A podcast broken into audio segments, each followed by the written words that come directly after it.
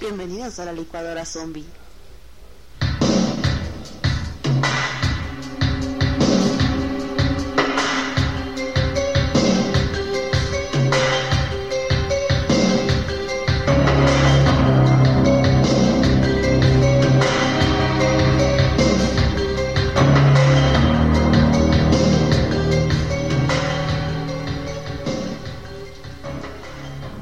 Tardes, buenas noches, buenos días. Bueno, como la tengan. Bienvenidos a este nuevo programa, De La Licuadora Zombie. Zombie. Se quedó, se quedó muy sexy. Sí, me prendió, sí. Sí, yo- sí, me- sentí. No, no me quería hizo- hacerlo mira, mira. Se me pusieron así, mira. Sí. Y los deditos también. Sí, exacto. Ay, qué explícito. Pero bueno, bienvenidos nuevamente a este su programa cómico musical. Bueno, misterioso. en este Cultural. Cultural. caso. Cultural. Mister- Sobre todo cultural. Sobre todo cultural, Sobre estudioso. todo estudioso. Hoy misterioso. Hoy misterioso. Pero bienvenidos a este nuevo programa. Eh, y bueno, en esta ocasión traemos un nuevo programa acerca de teorías conspiratorias. Ah, sí, el monito. y este, y bueno, Tato, cuéntanos. Bueno, en este programa quiero empezar con una pequeña anécdota de un famoso y gran comediante llamado Dan Aykroyd. No lo he escuchado. Dan Aykroyd, ¿no lo oyes? No. Eh, Rey de los cazafantasmas. Ah, ok, ya, ya, ya, ya, ya estoy. El gordito. El gordito. El gordito, el que pensó en el malvavisco. Ajá, el que pensaba- es el- el- el- el- Mira, o- cómo lo traigo. sí, el- o el que era de los Broom Brothers, o sea, los Ajá, hermanos sí. Caradura. Sí, sí, sí. Ok, pues bien, Dan Aykroyd en 2002 estaba trabajando en un documental para el canal Sci-Fi. Sí saben cuál es el canal Sci-Fi, ¿no? Sí, De es, es donde ahí salen extraterrestres to- casi todos los días, ¿no? Ándale, o películas o de, de, de terror, cosas de misterio, ¿no? Ajá. Pero aparte, sus, de repente sus efectos bien Sí, chistosos, sí, ¿no? de hecho. Bueno. Eh, es el que este, salen todas las de este, Sharknado y esas. Ajá. Con varios nombres reconocidos en el mundo en la ufología.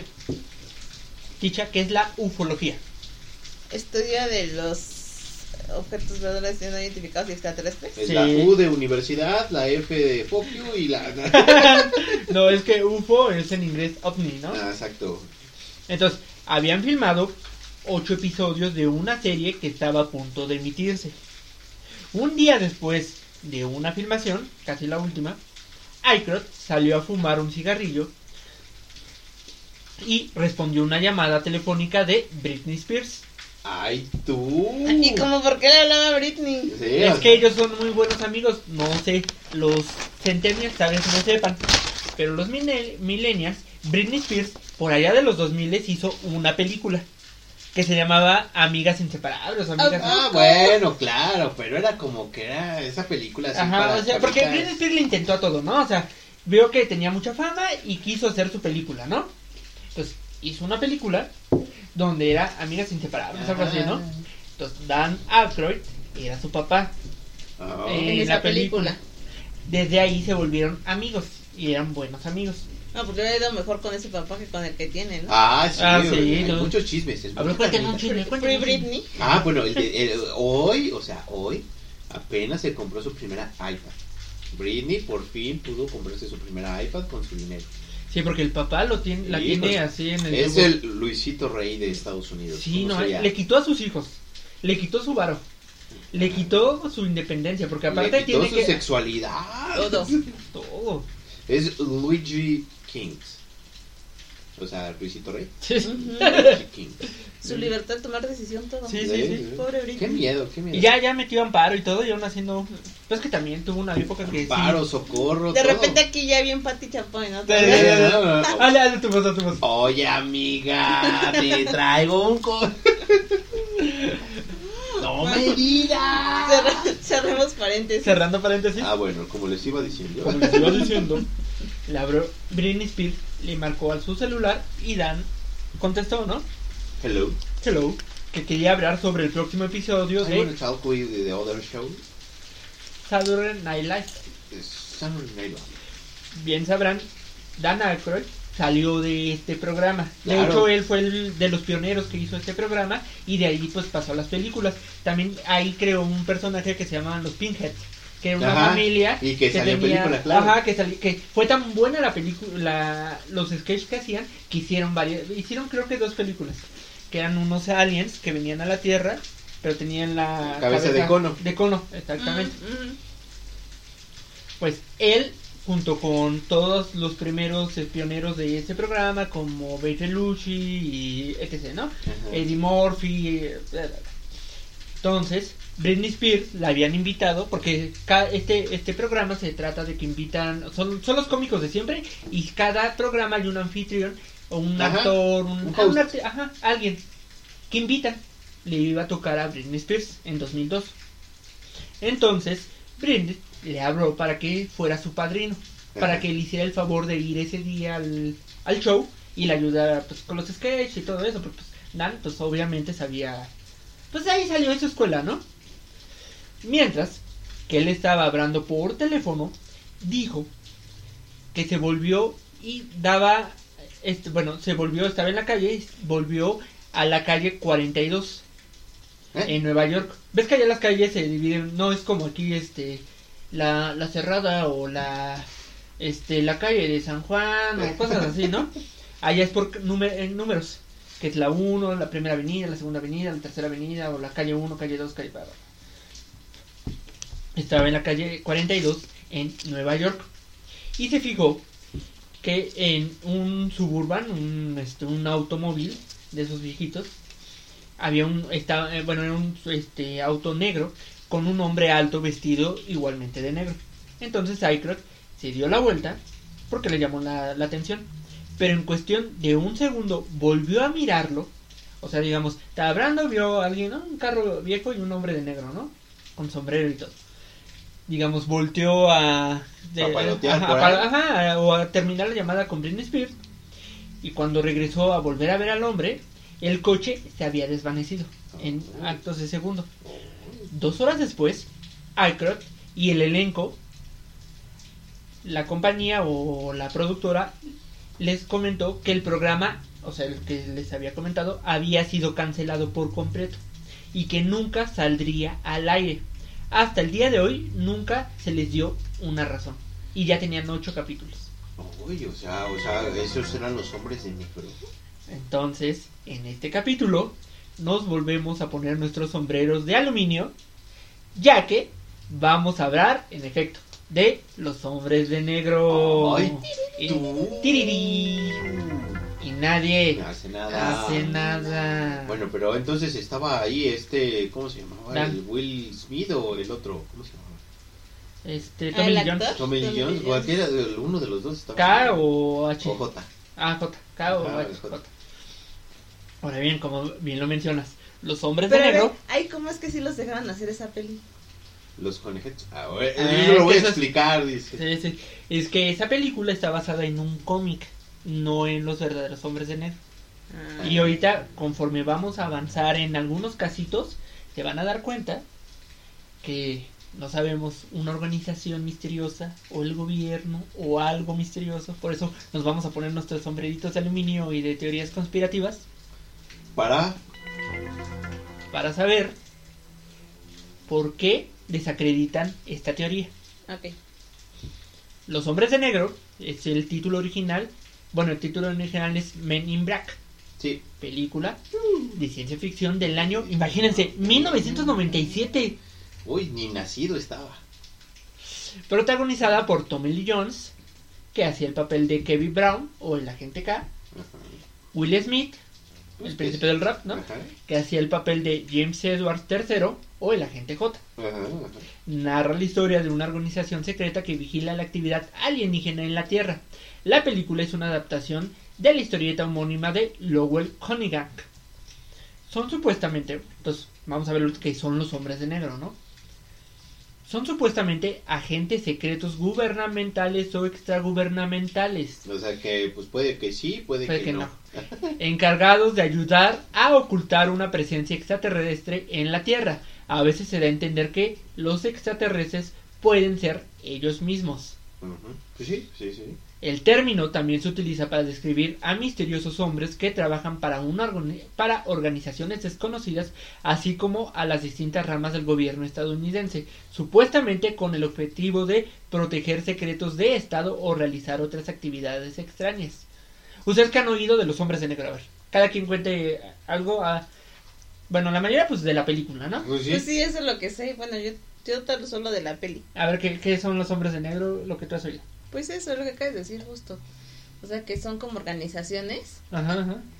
este, como dice, gubernamentales, yo tendría entendido eso, y que se encargan de proteger toda la vida extraterrestre que hay en la Tierra y todo eso. Que están bien papitos, ¿no? Aquí también, papito. Bueno, Es otra cosa. Es la trama, la Ya, trama ya viendo La trama última con Thor, bueno, con este Chris Hemsworth. Ah, la primera Will Smith y luego el Chris Hemsworth, pues sí, no, pues sí, la trama. Sí, pues la trama. Y este, pero bueno, había escuchado por ahí en, creo que ya lo habías comentado en algún episodio, ujú.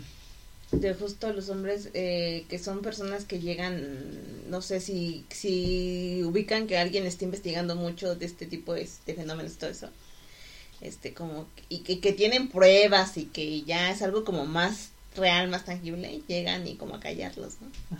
Cuenta la historia de del alien de, de, de allá, de Coltecan, Ah, al final la contamos. va, que llegaron los hombres de Sí, ya negro. la contamos. Sí, ya las has contado en otro, por eso. Pero, sí. pues, Cuéntala aquí sí. y di, di el final de que llegaron. ¿Tú? ¿Qué has Yo, oído? de, de los hombres de negro, pues lo único que sé es que son como ciertos hombres que cuidan el orden eh, en cuestión de cosas que pueden pasar, ¿no? O sea, me refiero, este, ya sea, pues sí, sobre todo extraterrestre o UFOs, Ajá. este, y que bueno, ellos como que tratan O de- actualmente Fanny's. Exactamente, fanis. ¿Los fanis? Lo vimos en el programa pasado. Sí. Ay, pues están hablando con alguien de teflón, o sea, están viendo y no ven. Ay, bueno, este, ese día tomamos, ¿no? ¿verdad? Bueno, no entramos en detalles. El público no quiere saber eso. Este, pero sí, yo creo que son esos, o sea, son como personas así como que están ahí en el, en el gobierno y son como para ciertas cosas hay que callar, ¿no? Ajá, ajá. Vamos a callar ciertas personas. Como los matones, ¿no? Ah, eso como como que ah, ¿no? un accidente, claro, Claro. por ejemplo, este, eh, como, ah, por ejemplo, el clásico de Michael Jackson, ¿no? En donde lo mataron según esto, no por, eh, no por su salud, sino porque realmente él como persona negra, o persona de color, o afroamericano, para no ofender a nadie, este, movía masas, Sobre todo a los negros. Entonces, él, él tenía como que esa instrucción por parte del gobierno en donde crear canciones, como crear movimientos precisamente para apaciguar a los negros. Si se dan cuenta, hoy en día, nuevamente, existe todos esos movimientos en donde comienzan a haber pues protestas, Mm. racismo y todo ese tipo de cosas. Pero Michael Jackson es lo que hacía, tratar de apaciguar a toda la gente de color Para que no se para que levantara. no dice exactamente para que no se levantara. Ah. Entonces lo que dicen es que existe una filtración de un audio en donde él habla a uno de sus amigos y le dice que ya está cansado, ya no quiere, ya no quiere, está muy cansado, deprimido, ya no puede más con esta situación. Y lo que dice es que ya lo están persiguiendo, ya lo están siguiendo, ya lo están callando, ya lo quieren matar. Y él lo que quiere es salirse de todo esto. Y obviamente ya sabemos la historia, ¿no? Pues bueno, se murió y todo ese show. Supuestamente por una sobredosis, ¿no? Supuestamente por una sobredosis, pero ahí es donde entran los hombres de negro. Órale. ¿Tu teacher no has oído alguna historia de hombres de negro? Como tal así, no. ¿No? No, porque, o sea, del, del- la historia del ovni así que cayó aquí en, en el Estado de México y todo. O sea, se supone que en sí no fueron como tal hombres de negro los que fueron a recoger. Pero si fue alguien, ¿no? O sea, como de la NASA y eso. O sea, alguna institución así. Pero como tal así de hombre de negro que yo haya escuchado. Teoría conspiratoria. mm, No. Ya.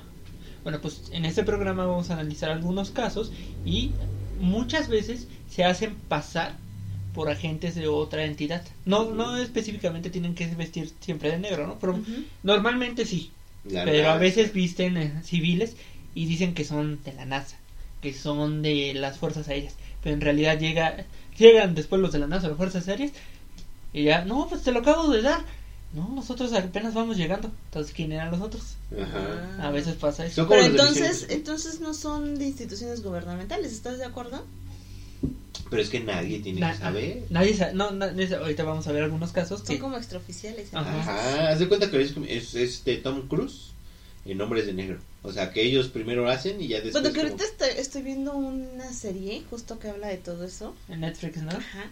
Y habla que, que hay cosas, o sea, que hay informaciones, inf- bueno, información, información, que incluso a los mismos presidentes no les divulgan. No. Son los últimos, creo yo, que son los que se enteran. Pues que al final solo son empleados. Sí. Entonces, pues. Pues sí, temporales. Ah, Temporales. pues otra, otra teoría conspiratoria justamente es esa, del este. Otra, otra, otra teoría conspiratoria es precisamente eso, ¿no? Donde mataron al John F. Kennedy. Ajá, porque se descubrió cosas. Y ¿Él empezó a, ajá, Ajá. empezó a ver que, pues es que era el cambio, ¿no? Ajá, el, el cambio. cambio. de, era joven, era guapo, era como que la, la cosa fre- este, fresca de, de un presidente, ¿no? Y Ujú. dice, voy a cambiar esto. Y pues comenzó como que a hurgarle, hurgarle, y algo descubrió y pues lo tuvieron que callar. Ajá, lo tuvieron que callar. Y Exactamente. pues por eso ahí salió también. Y ah, también hay otro en el... este, Pues dicen que la, la, la madame puede ser una... Porque aparece un hombre de negro y una mujer que nunca han de- identificado quién es esa mujer, que le llaman la madame, no me acuerdo qué. Ajá. Y que pueden ser que sean hombres de negro. Exacto. Hay un montón de casos. Ahora que lo pienso, ya, ya estoy empezando a. Sí, ahorita acá va- va- vamos a... Mi mente está empezando. Ajá, y a ver si se acuerdan de más. Si se acuerdan de otro, no importa, me dicen. Bueno, desde los años 50, la gente ha investigado seriamente sobre ovnis. Ha sido repetidamente molestada con... Bueno, la gente que ha investigado ha sido repetidamente molestada con misteriosas llamadas telefónicas y entrevistas directas acompañadas por feroces amenazas. Han ocurrido accidentes extraños, ha muerto gente en circunstancias misteriosas y en general se ha hecho quedar bien claro que investigar demasiado a fondo en la naturaleza de los ovnis era meterse en problemas. Estos suelen ser, bueno, estos suelen adoptar la forma de los hombres de negro, donde aparecen, lo hacen normalmente en grupos de tres, vestidos con trajes negros y calzados con zapatos de gruesas suelas y bien peinados, ¿no? O a veces sin pelo. Un agente Smith. Ajá, un agente Smith, tal, tal cual. De hecho, lo, este, están... Pero hasta eso no tienen que ir arreglados. Ajá. ¿Eh? ¿No? Sí, no pues- podríamos ser hombres de negro. No, pues no. Menos, la en, verdad, menos en pandemia. Unas veces van a la moda y otras son con varias décadas de retraso, o sea, traen trajes negros, pero a veces su traje está pues actual, ¿no? Te das cuenta y a veces dices, pues ese traje ya fue de hace 10 años, Ajá, 20 años. Las ropas son, pero siempre las ropas son nuevas. Aunque el traje se vea como que es de los 20 y estás en los 60, la ropa es nueva. Y todos los objetos que llevan parecen salidos de fábrica, o sea, nuevos también. Suelen llegar en un Cadillac tipo limusina o en, en una ocasión concreta en un Buick negro, de un modelo anticuado pero que olía por dentro como coche nuevo. O sea, si no quieren llamar la atención, pues ya con esos carros, ¿no? ¿Sabes que Bueno, en los 50 pues todavía se podía ver alguno que esos de esos carros, ¿no? 50, Eran 60. comunes. No, Eran- ah, como eran- comunes, Como, normales. como- como la otra vez me platicabas, eran los carros de los ricos De la época. de la época. Pero ahorita, ¿en qué carros llegan entonces? No, yo ahorita, yo creo, pues casi siempre son Ford, no sé por qué, tal vez porque son gringos. No, porque tienen algún convenio. Ahí, ahí, ahí, algo estaba tramando. No, actualmente supon- supuestamente son o Cadillac, autos como que comunes. Yo creo que si fuera aquí en México sería que un. Un Nissan o algo ajá, así. un Nissan o un este, Un No, pues- Versa, ¿no? ah, un Versa, Un Versa. ándale.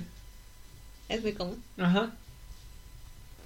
En un principio los investigadores pensaron si serían agentes del gobierno porque muchas veces decían ser de la CIA o de altas jerarquías de las Fuerzas Aéreas de los Estados Unidos, exhibiendo la- las correspondientes tarjetas de identificación.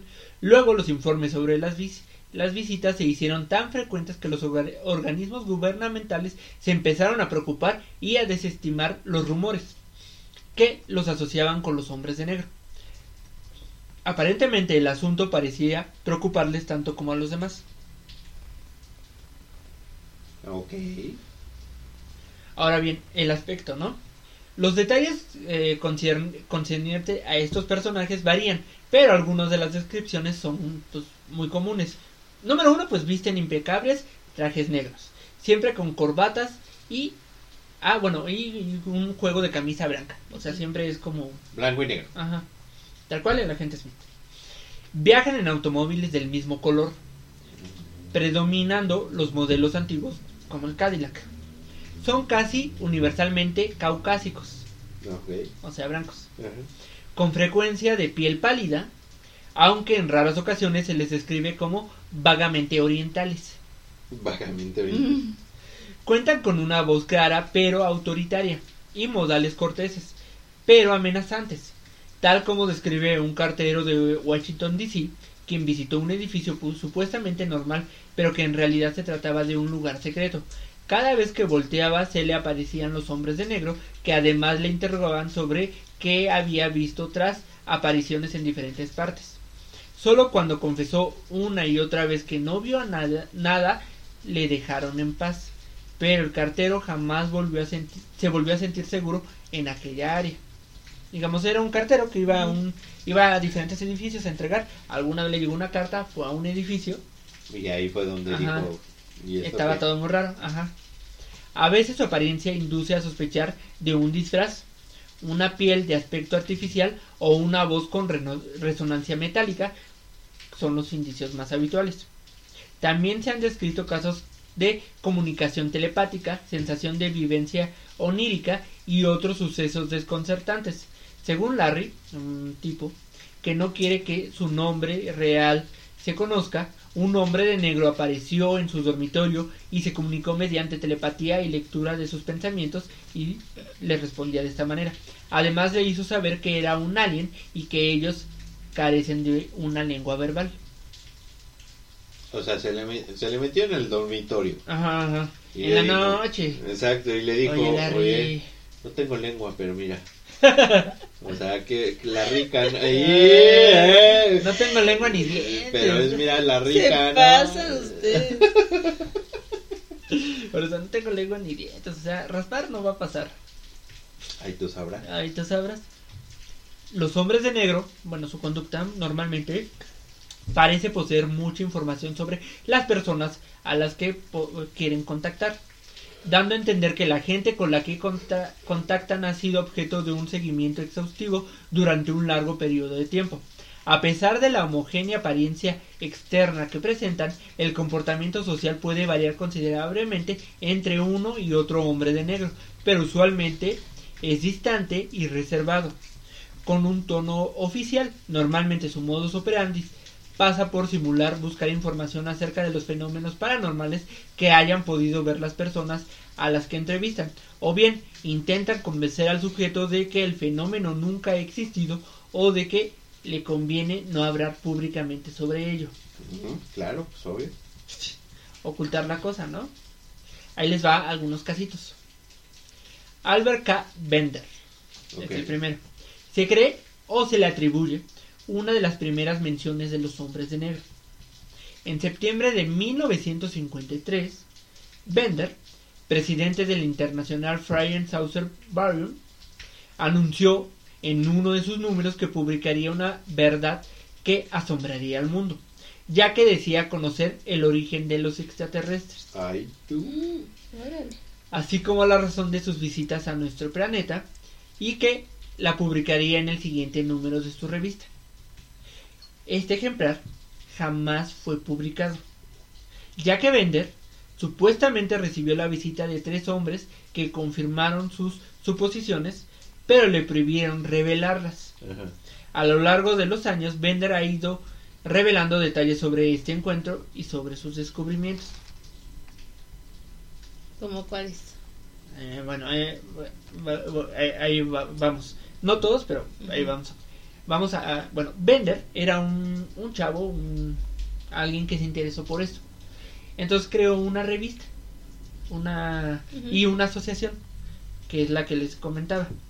Entonces, pero esta asociación en aquella época sí se volvió algo importante porque fue se convirtió en uno de los primeros clubs de ovnis De hecho, se convirtió en el más exitoso de su época y llegó a congregar alrededor, alrededor de 600 miembros. Tal vez para ahorita para nosotros es nada, ¿no? 600 seguidores y ya. Ajá, ya.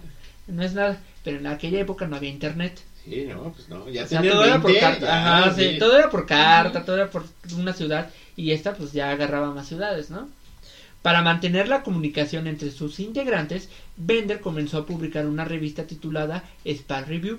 Space Review. Se publicaron solo ocho números, de octubre del 52 hasta agosto del 54. Pero los últimos tres no tendrían información sobre ovnis. O sea, como que de empezar así, como que, a ver, a ver, a ver. O sea, empezó bien, bien, y ya después ya. se Ya, Ya, ya así como que, a ver, si yo lo hubiera comprado, también lo hubiera dicho, a ver. O sea, yo la compré por Ajá. la intriga acá de los ovnis. Y yo hubiera dicho, a ver, a ver, a ver, ¿cómo está esto? Ajá, ajá. Por eso, ¿cómo está esto? Responde. Exactamente. Pues lo que posiblemente es que cuando mencionó eso, pues le llegaron los hombres. Pero él en esa época no dijo que le habían llegado los hombres de negro. Mm. Simplemente cambió drásticamente sus publicaciones, dejó de hablar de ovnis y ya posteriormente, ya con los años, fue que reveló que lo habían visitado unos Los hombres, hombres. Mm, Pero no fue en Pero en ese el momento. momento no No dijo, dijo nada. nada. Mm. Siguió todo normal y se cayó. Pues sí, Durante los. Durante los primeros años de su club, bueno, de esta asociación, todo iría como miel sobre hojuelas. Sin embargo, Bender publicó una pequeña nota en el número de abril del 53 que causó expectación. Decía que en la que sería su próxima edición de julio se daría a conocer una sorprendente revelación de nuestro presidente. Pero en el número de ese mes no apareció nada y fue hasta octubre que se publicaron dos nuevas notas, las cuales voy a citar. Boletín tardío, así decía eh, la, o sea, la revista pues pasaban sus artículos y ya al final ven que en las revistas antes aparecía notas del editor. Entonces, boletín tardío.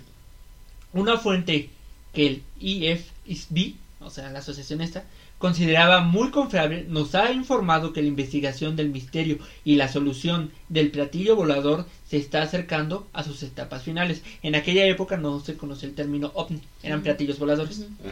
La misma fuente a la que remitimos los datos que habíamos tenido en nuestra posesión sugirió que no era el método y el momento adecuado para publicar estos datos en nuestra revista, bueno. Space Review. Declaración importante. El misterio de los platillos voladores ya no es un misterio. La fuente ya se conoce, pero cualquier información sobre esto está demasiado retenida por órdenes de una fuente superior. Nos gustaría imprimir la historia completa, pero debido a la naturaleza de la información, lamentamos que nos hayan aconsejado negativamente. Con lo cual, aconsejamos a los que participan en el trabajo del platillo que sean muy cautelosos. Cierra la... Cierra comillas. Ajá, y ya. Oye, o sea que los amenazaron con guante blanco. Ajá, exactamente. Y ya, ya después ya publicó y ya dejó de hacer la publicación.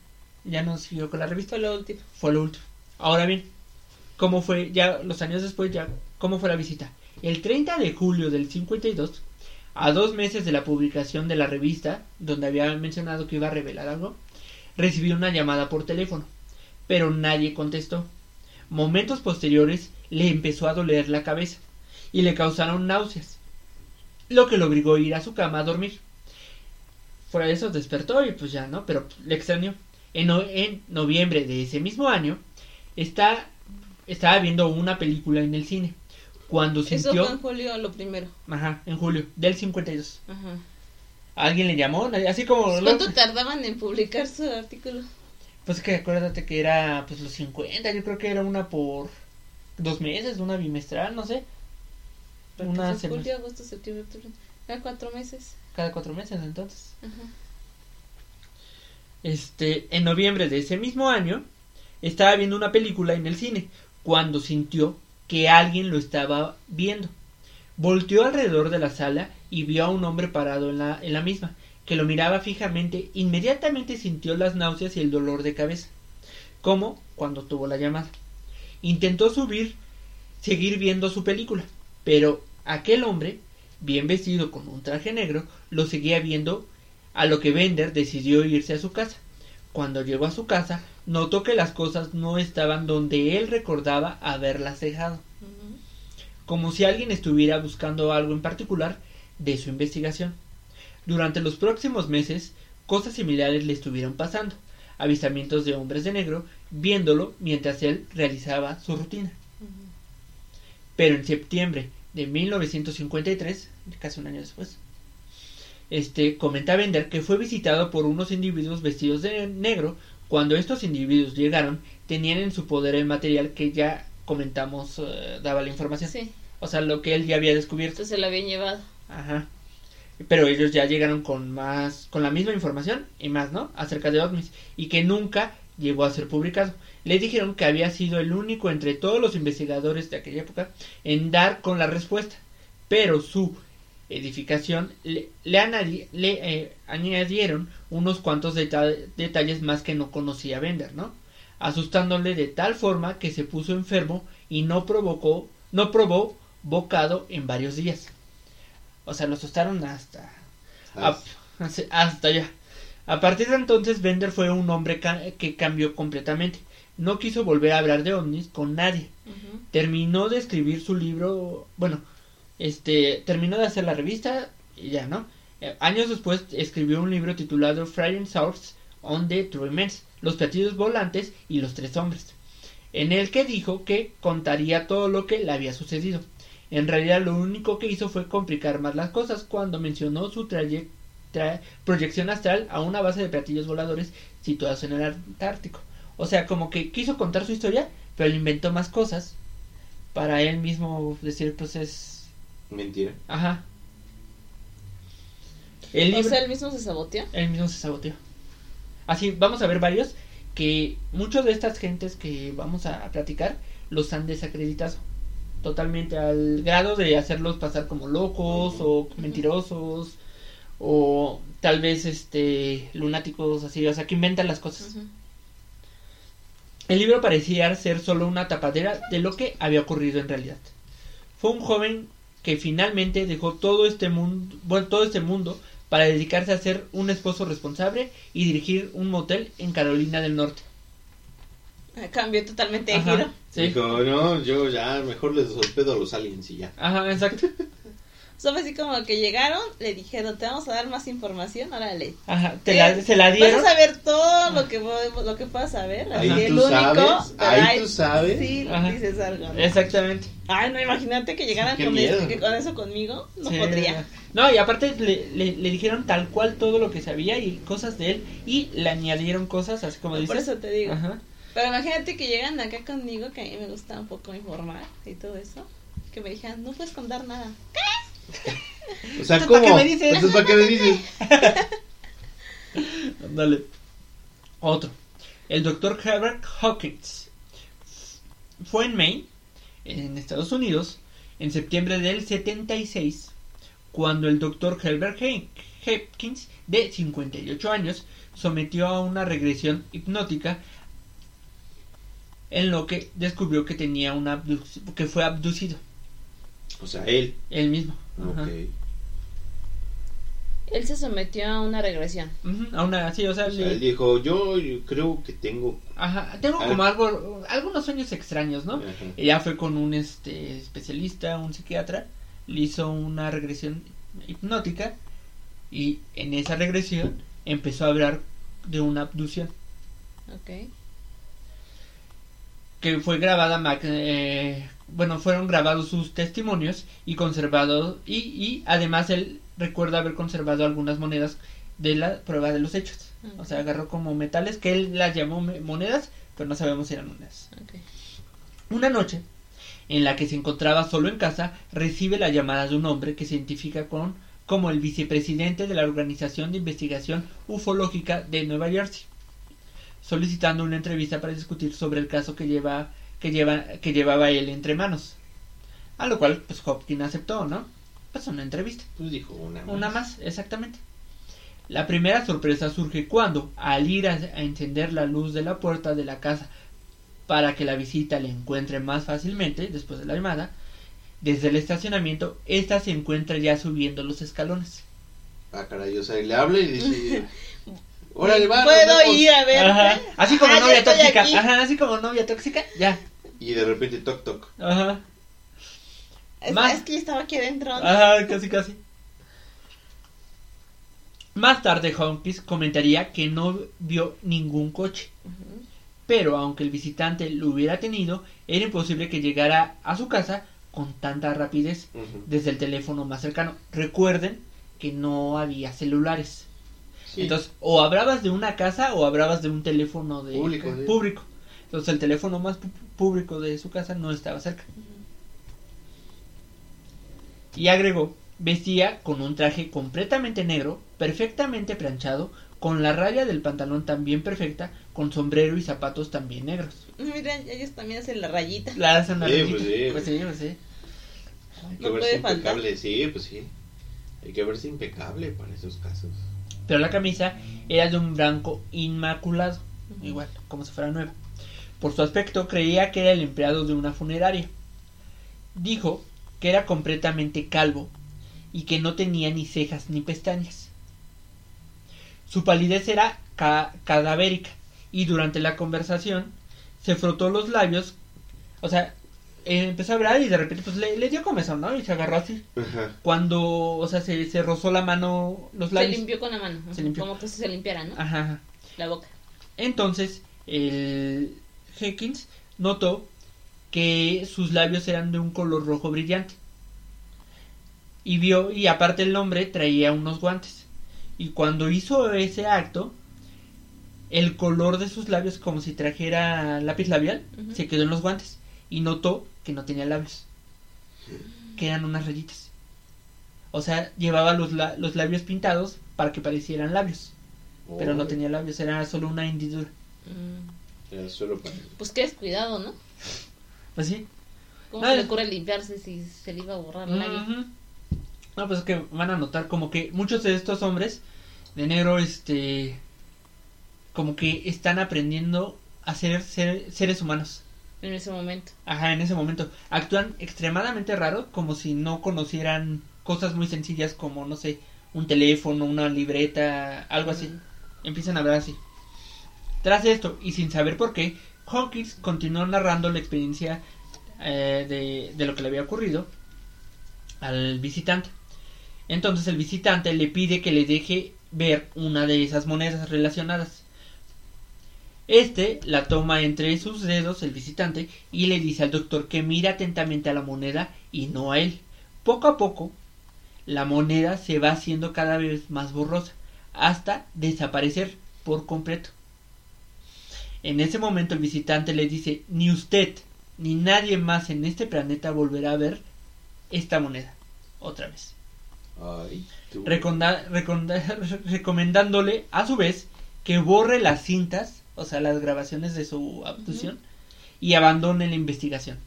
Tras charlar un rato más sobre temas de ovnis, Hawkins advierte que el visitante habla cada vez más despacio, hasta que el mismo visitante le dice, mi energía se acaba, debo irme. O sea, literalmente. Así, así le dijo. Ajá. Ay, no manches. O sea, era como un robotcito entonces. No sabemos qué era. No, o sea, hasta la fecha no se sabe qué era. Se levantó y fue fa- y fue vacilante hacia la puerta, bajando los peldaños de uno a uno y de manera poco segura. Al poco tiempo, Hawkins ve por la ventana un destello luminoso, una luz blanco azulada, totalmente distinta a la de los faros de un coche. Y aunque lo vio, aunque ni vio ni lo oyó, en aquel momento supo que se trataba del coche del extraño que se alejaba. O de lo que tomaba. Ajá.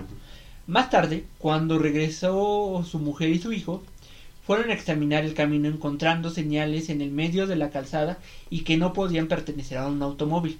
Al día siguiente, las marcas ya no estaban.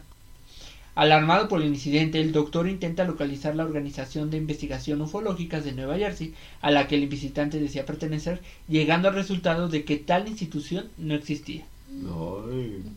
Sí, es que eh, vamos a notar que muchos de estos supuestos hombres de negro, como que así aparecen de, de repente y algo muy, muy chistoso.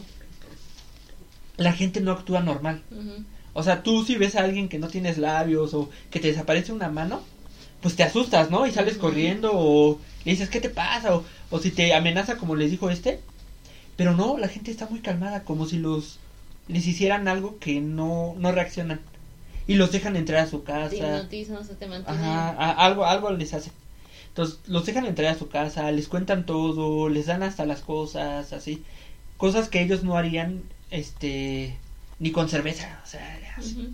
Para empezar. Ajá. Otro caso.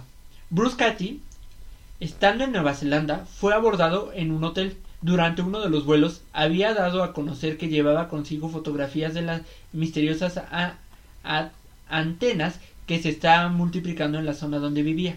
Tres individuos se hallaban sentados en una mesa cercana y uno de ellos se le acercó y trató de dar- darle conversación mientras él sobre él sobre mientras él estaba en, su mesa el hombre trató de que Katy le pusiera en él, eh, en un nombre y una dirección donde él le- lo, lo pudiera localizar después, ¿no?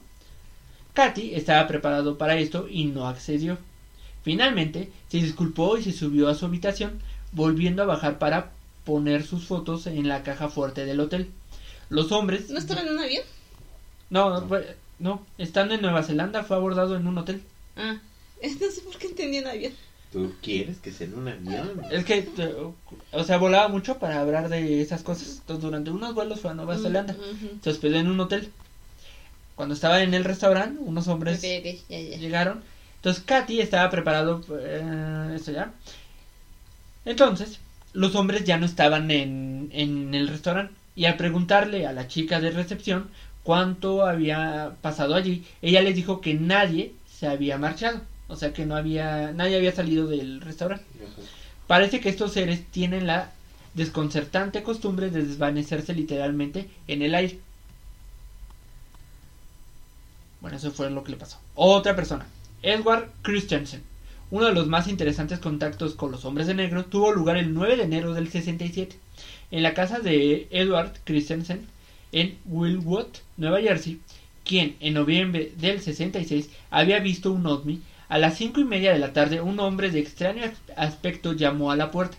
Cuando le abrió, dijo que pertenecía a la oficina de localización de herederos y que era posible que el señor Christensen hubiera heredado mucho dinero.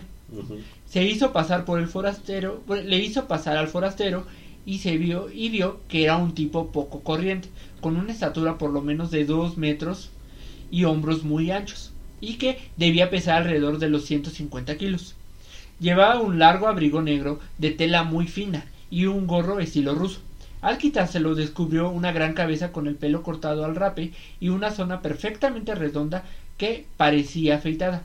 Tenía los ojos saltones como si padeciera de tiroides y uno de ellos era vidrioso y mal sincronizado con el otro. O sea, era virolindo, ¿no? O sea, No. veía para un lado y luego veía para el otro. O sea, no se puso bien el disfraz. Ajá.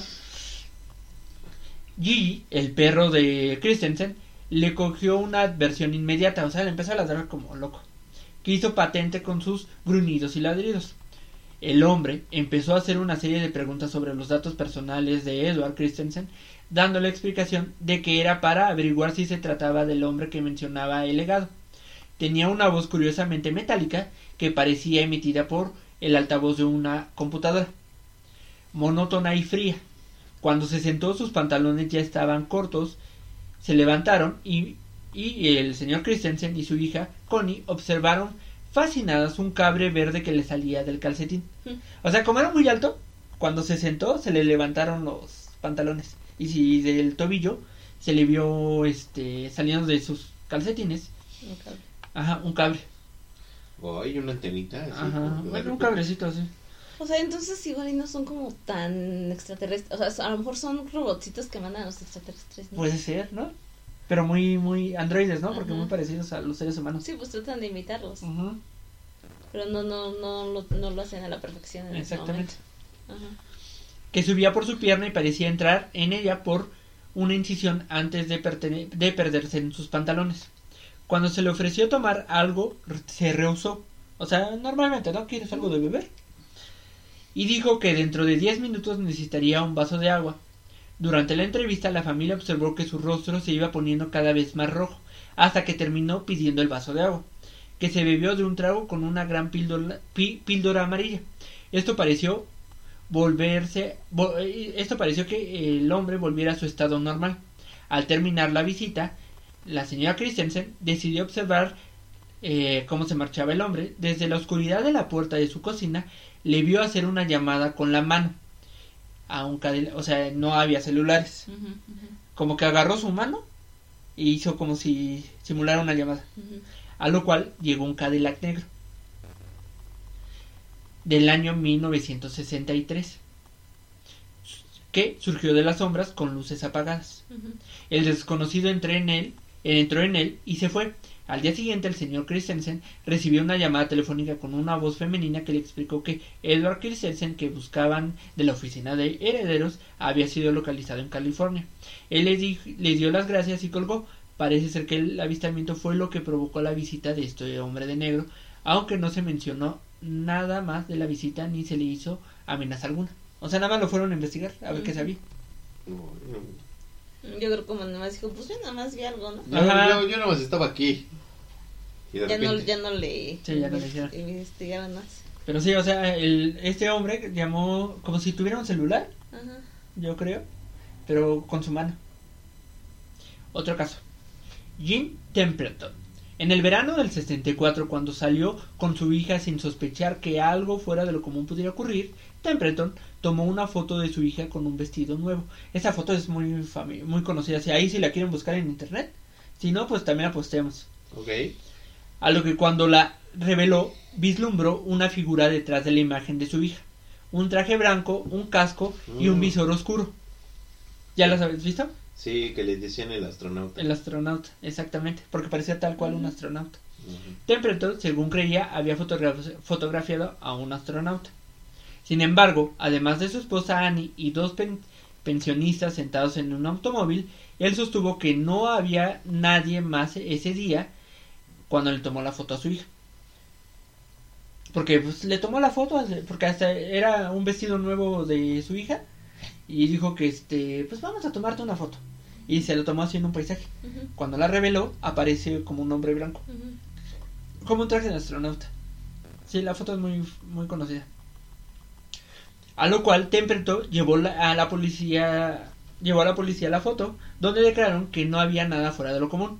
La compañía de películas Kodak dijo lo mismo e incluso ofreció una recompensa a cualquiera que pudiera probar que la foto había sido falsificada. La recompensa nunca fue reclamada. O sea, la foto no pudo ser este ¿cómo se dice? cuando no quieren cuando desacreditada, o sea, no pudo ser comprobada que no fuera verdadera. Ajá. Pero pronto se produjo un frenesí mediático. Llegó a la atención del periódico local, fue recogido por los diarios británicos. Templeton comenzó a recibir cartas de todo el mundo. Fue cuando luego vino la visita de dos hombres de negro, que se identificaron solo con, con los nombres del número 9 y número 11. Dijeron trabajar para el gobierno. Ahí sí ya les dio flojera, ¿no? Ya, Ya, no, pues ya, Cero creatividad. invéntate lo que quieras. Cero creatividad. Di- Dijeron trabajar para el gobierno y pidieron que los llevaran al lugar donde habían tomado la imagen y después se alejaron sin explicar nada. El doctor David Clark, autor de Los archivos ovnis, la historia interna de avistamientos de la vida real, se reunió con Templeton en el 2002 y dijo, salí absolutamente convencido de que estaba diciendo la verdad y no podía explicarlo él mismo, aunque no me convenció tanto su historia de los hombres de negro. Quien quiera que fue a visitarlo, dudo que fuera del gobierno. O sea que fueron los hombres de negro. Ajá, sí, otra, ahora- otra, otra teoría conspiratoria. Sí, o sea, eh, él dice que llegaron unos hombres de negro que lo hicieron ir a donde había tomado la foto y únicamente eso. O sea, llegaron a su casa, le dijeron llévanos allá, pero eh, ¿qué te pasó? Tomé esta foto, los llevó, nunca volvieron, pero ellos se hicieron pasar por agentes del gobierno. Mm. Entonces Uy, el investigador un- le hicieron entrevistas ya en 2002, todavía estaba vivo y le dijeron, ¿no? Ujú. Dijo, este investigador no cree que sea Del gobierno. del gobierno. Harold Dant. El 27 de junio del 47, según cuenta la historia, Harold Dant estaba en una misión de conservación de Puget Sound, cerca de la costa este de la isla Maury en Washington, recolectando troncos cuando vio seis objetos en forma de rosquilla flotando aproximadamente a media milla por encima de su bote. En poco tiempo, uno de ellos cayó cerca de 1500 pies, seguido de una lluvia de escombros metálicos, algunos de los cuales golpearon a su hijo, eh, al hijo de Dal, de Charles, en su brazo, así como al perro de la familia, el cual no sobrevivió. O sea, le, como que algo chocó y empezaron a caer escombros y le cayó al perrito y se murió. Dahl pudo tomar algunas fotografías de la aeronave con su cámara, que luego mostró a su supervisor, Fred Chrisman, quien, escéptico, regresó a la escena para buscar por sí mismo y vio un extraño avión con sus propios ojos. A la mañana siguiente, Dahl recibió una llamada de un hombre que lo convenció de verse en un restaurante local, donde el hombre vestido de negro con lentes oscuros pudo contar contar con su extraordinario detalle lo que Dahl acababa de experimentar. O sea, Dahl no le contó nada y el hombre le dijo lo que le pasó. Pasé esto. Ajá, todo lo que él vio. Lo que he dicho es una prueba para ti, fue lo- le dice este hombre de negro, de que sé mucho más sobre esta experiencia tuya de lo que tú querías creer, Dijo el hombre. Si amas a tu familia, no contarás tu experiencia con nadie. Sopas. Entonces ahí se cerró, se fue el hombre y ya pues los dejó asustado. Ajá. Dahl y Chrisman se acercaron a una revista en Chicago y el editor de la revista se puso en contacto con Kenneth Arnold, un piloto que tuvo su propio su, eh, presunto avistamiento de ovni el 24 de junio del 47 cerca del monte Bear Rainen en Washington, con la esperanza de que pudiera ayudar a verificar si estaban diciendo la verdad. Arnold luego convocó a dos oficiales de inteligencia del ejército a dos para ayudar a, la investigación de Dahl. En julio del 47, dos oficiales de inteligencia del ejército vinieron, fueron a investigar donde había estado los escombros. Después de salir de su B-25, o sea, un avión, al día siguiente el avión se incendió y se estrelló matando a ambos oficiales. Y cualquier prueba de que hayan encontrado. Uy. Los supuestos eventos que Maury Island han continuado alimentando las teorías de conspiración hasta el día de hoy, a pesar de que una investigación del gobierno de los Estados Unidos lo consideró un engaño después que Dahl y Clemson lo admitieran más tarde, supuestamente. O sea, supuestamente les dijeron que mintieron. Ahora bien, Pero ya, ya les habían, los habían visitado los hombres. ¿no? ajá, ya les habían visitado. ¿Y, y ahorita no hay como alguna reciente. No, ya, bueno, así es el reciente, la de Dan Aykroyd, 2002. Bueno, pero Más reciente. Mm, puede ser, pero no, no encontré. ya no. no. Ya está muy guardado. Ajá. Ahora, ¿ustedes qué creen que son? A ver, porque ya vamos a empezar con las teorías conspiratorias de qué pueden ser los hombres de negro. A ver, te- ¿tú qué Pues crees son- que sean? Yo creo que son personas o son hombres que justamente como que guardan ese... ese Pero si crees que son seres humanos. Sí, yo creo que son seres humanos, pero que al mismo tiempo son como personas que no quieren causar el caos en la sociedad y por esa razón como que tratan de ocultar toda la información. O tratan de medianamente aguantar todo lo que sucede en el mundo. ¿Y crees que son de algún gobierno o son independientes o una organización Pues yo creo que o- yo creo que son independientes, o sea que no no no no dependen de algún tipo de gobierno porque pues al final siempre tendrían que estar viendo por ese gobierno, ¿no? Yo creo que más bien es precisamente eso, que están en espera o más bien como que cuidando todo el tipo de, de situaciones en la Tierra y por eso están así como que cautivos, o bueno, más bien ocultos. ¿Tú, Ticha? ¿Qué crees que sean? Yo sí creería, o sea, por todas las cosas como medio extrañas o su comportamiento o su voz mecanizada y todo eso, a lo mejor que podrían ser tipo, no sé, ro- como robots o algo así, pero ya con tecnología muy avanzada extraterrestres, Ajá. y que los quieran hacer pasar por humanos, ¿no? Entonces, ¿tú crees que los hombres de negro pues son enviados por extraterrestres? Ajá. ¿Para ocultarse a ellos mismos o por qué? Para ocultar, pues sí. Pues, para que agarre bien, así como que sí. Porque también, pues, o sea, al final de cuentas, pues no, es- no, o sea, en general, por lo que cuentas, a nadie le hicieron como tal daño, ¿no? Se los amenazaban y todo, pero pues no. Bueno, de estos, hay algunos casos en los que ¿Sí sí han- matan? de- desaparecen pues los pilotos. Ajá. Mm, Así bueno, como sí. que de, ups, Ajá. se cayó la cáscara de y tómala, se mató. O Pero lo que ¿por qué no contó todos? Tavo de Michael Jackson. Ah, por sí, ejemplo. eso sí no sé.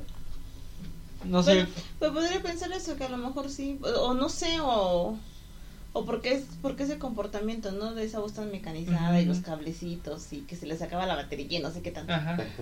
Y lo raro es que, pues, ahorita, pues, sería fácil que alguien contara y ya los demás replican la historia. Pero en aquella época, Sí, Ya. pues no, no había forma de. no había forma, pero los casos fueron tan aislados que llegaron a tener ciertas Pues, cosas que conocimiento, coincidían. Ajá, Ajá. Exactamente. Los hombres negros se popularizaron en el 56 gracias al libro de Gary Barker, que se llama Sabían demasiado sobre los platillos voladores. Los hombres de negros de Barker aparecieron en el 47 después de que un ovni se estrellara en la isla Maury, en Washington, lo cual coincidió con el incidente de Roswell, en Nuevo México. Ya saben, el famoso, del área 51. Uno. Esos hombres de negro recopilarían información acerca de los ovnis y sobre la actividad extraterrestre y amenazarían a los testigos para evitar que hablaran sobre lo que habían visto.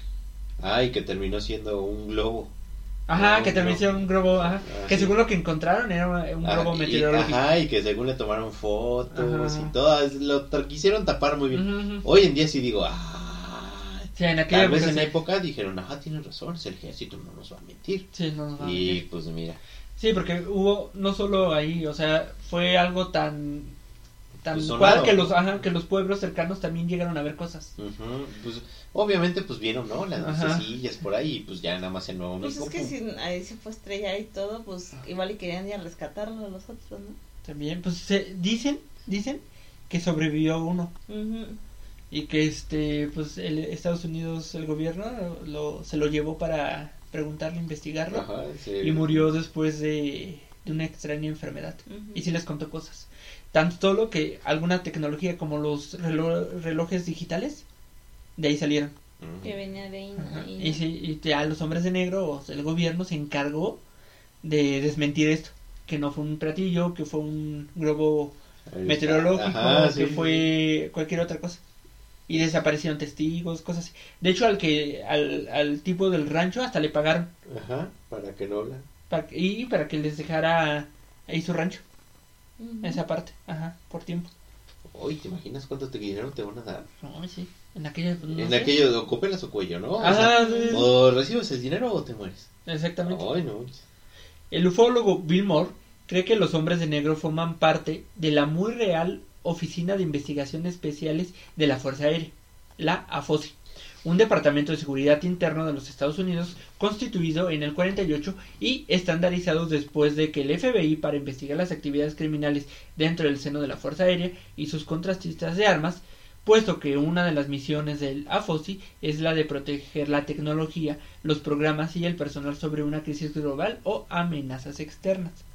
Esa es una teoría conspiratoria.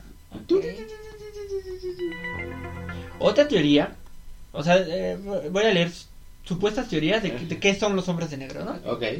A ver ustedes con cuál se quedan y también nuestros hombres. Otra teoría que presentan las subculturas sobre los ovnis dicen que los hombres de negro son seres que viajan a través del tiempo o que se trasladan entre dimensiones para observarnos y advertirnos o controlarnos. Quienes tienen inclinaciones hacia las creencias sobrenaturales incluso especulan que los hombres de negro pudieran ser manifestaciones demoníacas o entes de las sombras que se le han aparecido a los humanos a lo largo de la historia. O sea, tipo gente sombra y eso. Ok. También está la teoría de que son una raza que vive en el interior de la Tierra y que están protegiendo su secreto. Bueno, ahora. De este caldo de cultivo surge la figura de los hombres de O negro. sea, pero ¿cómo vivir en el interior de la Tierra y siempre andar bien limpio y Exactamente, o sea, ¿no? no. O sea, creen que son los reptilianos. Ajá. Para empezar así Para como. empezar, que están ocultando todo eso. Por eso la, la piel y no saben actuar bien como seres humanos y se ven como trajes, sus caras y esto. ¿Cómo ven estas teorías? Está, está, es- es- no están descabelladas. Es lo que yo podría decir. ¿Y por qué? Porque pues al final uno siempre intenta encontrarle así como que un, una explicación a todo. A mí eso de los reptilianos como que siento que no. ¿Quién Sí, sabe? diría que más bien, en todo caso, pues extraterrestres y son parte de y, y que quieren actuar como Pero tú- imitar, ¿no? Humanos, Ajá. movimientos de físico y todo. ¿Y quieren ocultarse ellos mismos? Ujú. ¿No crees que sea el gobierno que quiera también, ¿También? ocultar? Oh. Es que también puede ser. Sí, es que quién sabe. Yo, yo digo que sí son humanos. Puede y que, que como que quieren mantener el orden, ¿no? El orden que existe ya. Y se dieron cuenta que existían estos ovnis, puede ser desde la Segunda Guerra Mundial. Ajá. Y dijeron, no, no, no, aquí hay algo que no. Y de repente les cae del oro, así del cielo este ovni. Y como que dijeron, ah, ya, te- ya tenemos ahora sí. Y como que los demás que como empezaron a indagar y comenzaron a preguntar y comenzaron a saber más, dijeron, necesitamos empezar a, a difamar, ¿no? Uno, o sea, como que sacar más teorías. Ajá, como que sacan también teorías. También Ajá. otra otra teoría es eso que inventan si alguien dice que vio algo, Ah, empiezan sí. a, a Y- y inventar más así, cosas más locas. Ajá. Similares, pero más, más intensas. Ajá, ¿no? más Y locas que- y y gente- pues al y ya los demás dicen, ah, pues no. Nada, exactamente, ya, esto se parece a aquello y no, no va a pasar. O intentan desacreditar a la persona. De hecho, mucha mucha gente que habla de estas cosas, al final les va mal. No encuentran trabajo, los tachan de locos, no consiguen fama, o sea, no no no es si si fuera porque algún negocio quieren inventar para hacerse famosos, mucha gente no lo logra. Al contrario, les va peor. Los desacreditan y así. Entonces, Pues sí, pues obviamente, pues es que uno tiene que cuidar. Eh, Hay veces las cosas son, y sí, ¿cómo era? Había una frase en una película, no me acuerdo ahorita cuál es, pero como te, te deba decir, a veces tu vida es tan poco para el significado que puede significar redundante, este, salvar la vida, ¿no? O salvar el silencio de la, de la población. mm, ya sé cuál es. La vida es como una caja de bombones. No, esa es la de Forrest Gump. Forrest Gump no tenía eso. No, pero creo que fue la de Hombres de Negro, donde le dice que tu vida es eh, algo insignificante para el significado que puede lograr hacer algún tipo de acción, ¿no? Mm. Llámese callar algo, llámese cambiar algo, algo así. Entonces yo creo que por ahí va. Uh. Por eso lo importante aquí es mantenerse cuerdo y seguir investigando. Entonces ya saben, si mañana empiezan a ver Cadillacs negro o algo así. Exactamente, es porque algo tramas. Ah, no trama. Algo tramas y algo pues no estás de acuerdo. Sí, exacto. Pero bueno, eso es lo, lo importante. Ah, ahorita que me cuenta, sí hay una, ya me acordé, no, no lo tengo aquí, pero investigando esto, encontré un caso que hasta los grabaron. Ujú. Ese está, es más reciente, ese es 2000 algo. Entraron a un edificio, fueron a investigar a cierta persona, se ven las cámaras cómo entran, pero nunca se ve cómo salen. Ujú. O sea, sea así como que, ah, pues nos vamos por acá. Ajá, unos hombres de negro así, y pues las cámaras, todas las cámaras apuntan a una salida, Ajá. y no se ven cómo salen. Híjole. No me acuerdo ahorita de dónde, de el nombre del caso. Pero por ahí los zombies, si se acuerdan, pues ahí que lo, Ahí lo pongan. googleen y lo Ajá. tecleen. ¿No? Ay, no, qué miedo, qué, qué, qué interesante. Además, estaría padre, Sabemos ¿no? si no se nos aparecen los hombres de negro si este programa sale a la luz. Exactamente, Ajá. sí, si este programa sale a la luz. O no tiene ningún problema de audio o algo así, ya sabremos. Porque hemos tenido. Sí, hemos tenido.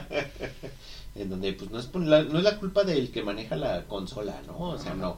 Es de los hombres de negro que nos quieren. Digo, para que cuando no se escuche no me regañen. No, sí, o exacto, sea, sí, sí. compréndanme, por favor. Son las No. cervezas. Exactamente, son las cervezas.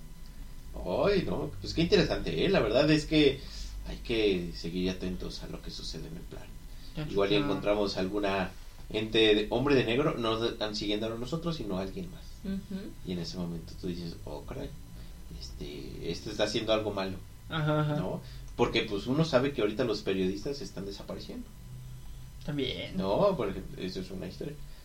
Pero eso es otra, bueno, eso es otra historia en el sentido de que por los desaparecen por algo, porque investigan demasiado. Y lo mismo puede pasar con los hombres de negro. Ya eh, que sea nuestro último programa de esto entonces. Ah, Ay, ustedes pidieron de teorías conspirativas. Ah, bueno, sí, pero de esto no. Ah, De cosas, sí, de cosas. sí, ya cuando uno le, le está dando cosita, ya es cuando dice, no, no, no, esto no puede ser así. Si, si mañana reciben una llamada y no es spam. Exacto, de repente, ¿quién es? Chachita la bolsearon, ¿no? Ah. y emp- y empiezan a hacer cosas que no deberían hacer. Exactamente, O dejan entrar a la gente, pues ya saben. exacto, ya nos cambiaron, ¿no? O sea, de repente hacemos cosas extrañas. Yo, por ejemplo, comer verduras, ¿no? Ándale, De ándale. repente comer verduras es así como que, ¿qué? Hacer ejercicio. Hacer ejercicio. Hacer ejercicio, todo lo bueno de la vida no lo hago. Entonces, si empiezo a Vamos hacer a algo, decir, ay, no es Ah, este de tabo". negro. Este, este no es. ah. Ay, no, pues qué interesante, Tom. La verdad es que sí está, sí está Intrigoso. intrigoso. Voy a investigar más. Sí, sí. Yo, yo, yo sí estoy picado. Sí, no, y hay muchos supuestos casos de que llegan, te digo, a veces vienen como civiles. Ajá, y que Ajá, así. y se hacen pasar por así, pero también tienen esas características como raras. Ajá. Y sí, lo raro es que todos son gente blanca. Bueno, pues la mayoría son casos en Estados Unidos, ¿no? Ajá. Todos son así o semiasiáticos, como. Semiasiáticos. ¿Cómo sería un semiasiático? O sea, Bueno, los con los ojitos. Exacto. O sea, es como que sí rasgado, pero no tanto. Ajá. Este, sí alto, pero no, No. sí chaparro, pero no, No tanto. tanto. O sea, no, Y a pues. veces son ca- totalmente calvos.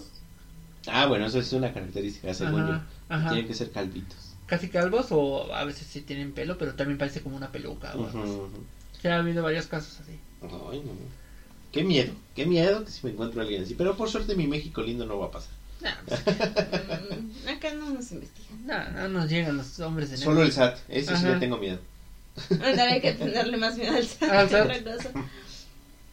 Pero bueno, el consejo del día, vean la serie, una que está en, en Netflix, me parece. Se llama casos desclasificados. Desclasificados. Ay, qué miedo. Que justo habla como mucho de estos temas. Ajá.